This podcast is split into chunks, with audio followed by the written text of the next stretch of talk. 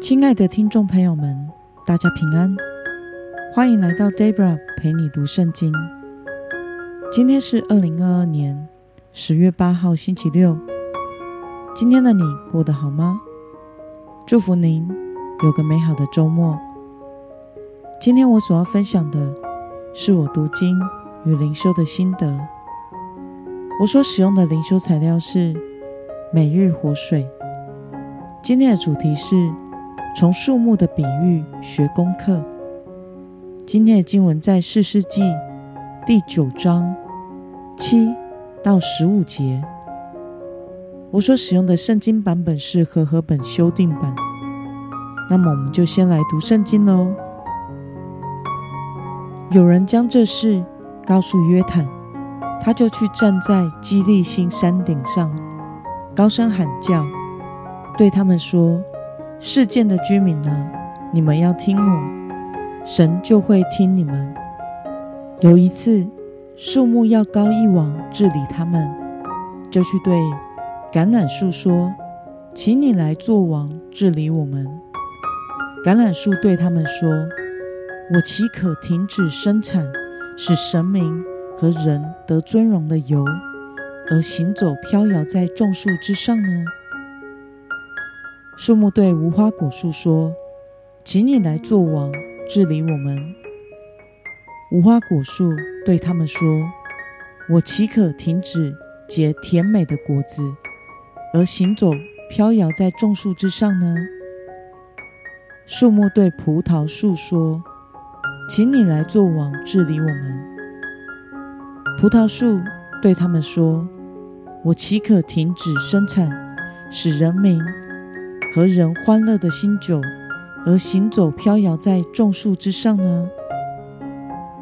众树对荆棘说：“请你来做王，治理我们。”荆棘对众树说：“你们若真的要高我做王，治理你们，就要来到我印下寻求庇护；不然，愿火从荆棘里出来，吞灭黎巴嫩的香柏树。”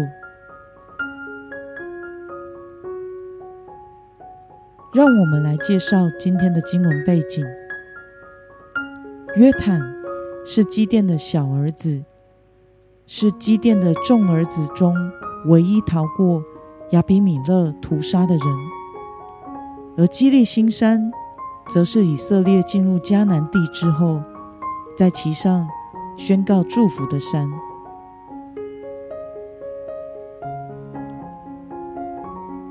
让我们来观察今天的经文内容。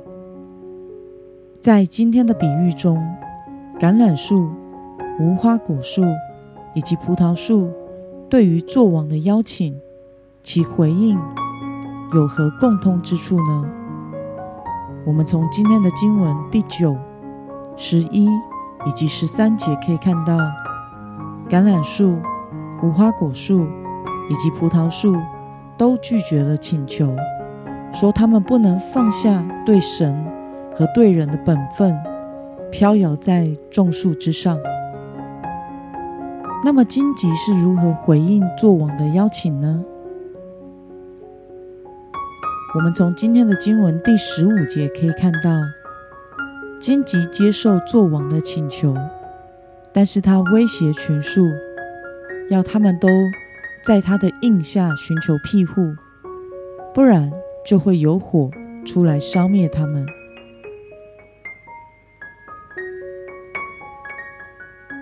让我们来思考与默想：约坦将亚比米勒比喻成荆棘的原因为何呢？在约坦听说亚比米勒被世件人拥戴为王时，他用树木立王的比喻来谴责事件人。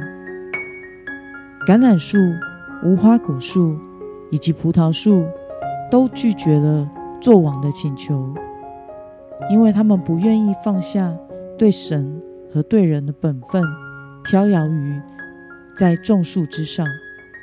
最后是荆棘接受了做王的要求，但他威胁群树都要在他之下来寻求庇护，不然就会有火出来烧灭它们。然而，我们从树木的功能性来看，橄榄树、无花果树以及葡萄树都是大有功用的植物，它们才是最适合做网的品种。反观荆棘，它不但不会结果子，就连当柴烧也无法持久。从各方面的条件上来看，荆棘都不是做网的料。因此，约坦用荆棘的比喻来比喻亚比米勒，表达了亚比米勒的本性，也在责备世件人的盲目、世人不明。那么，看到约坦以树木的比喻来谴责世件居民和亚比米勒，对此你有什么样的感想呢？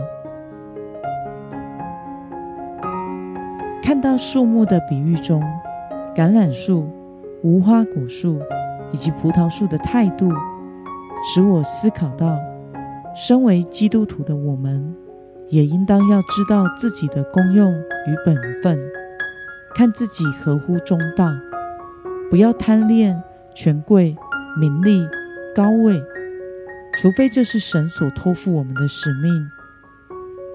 在教会中，每一个头衔。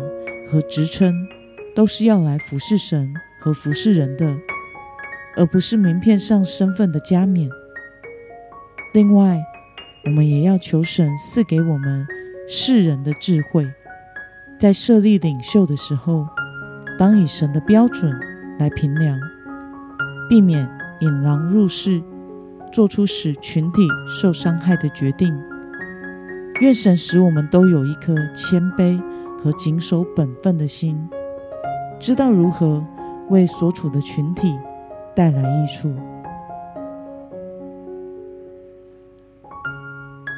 那么，今天的经文可以使我们有什么样的决心与应用呢？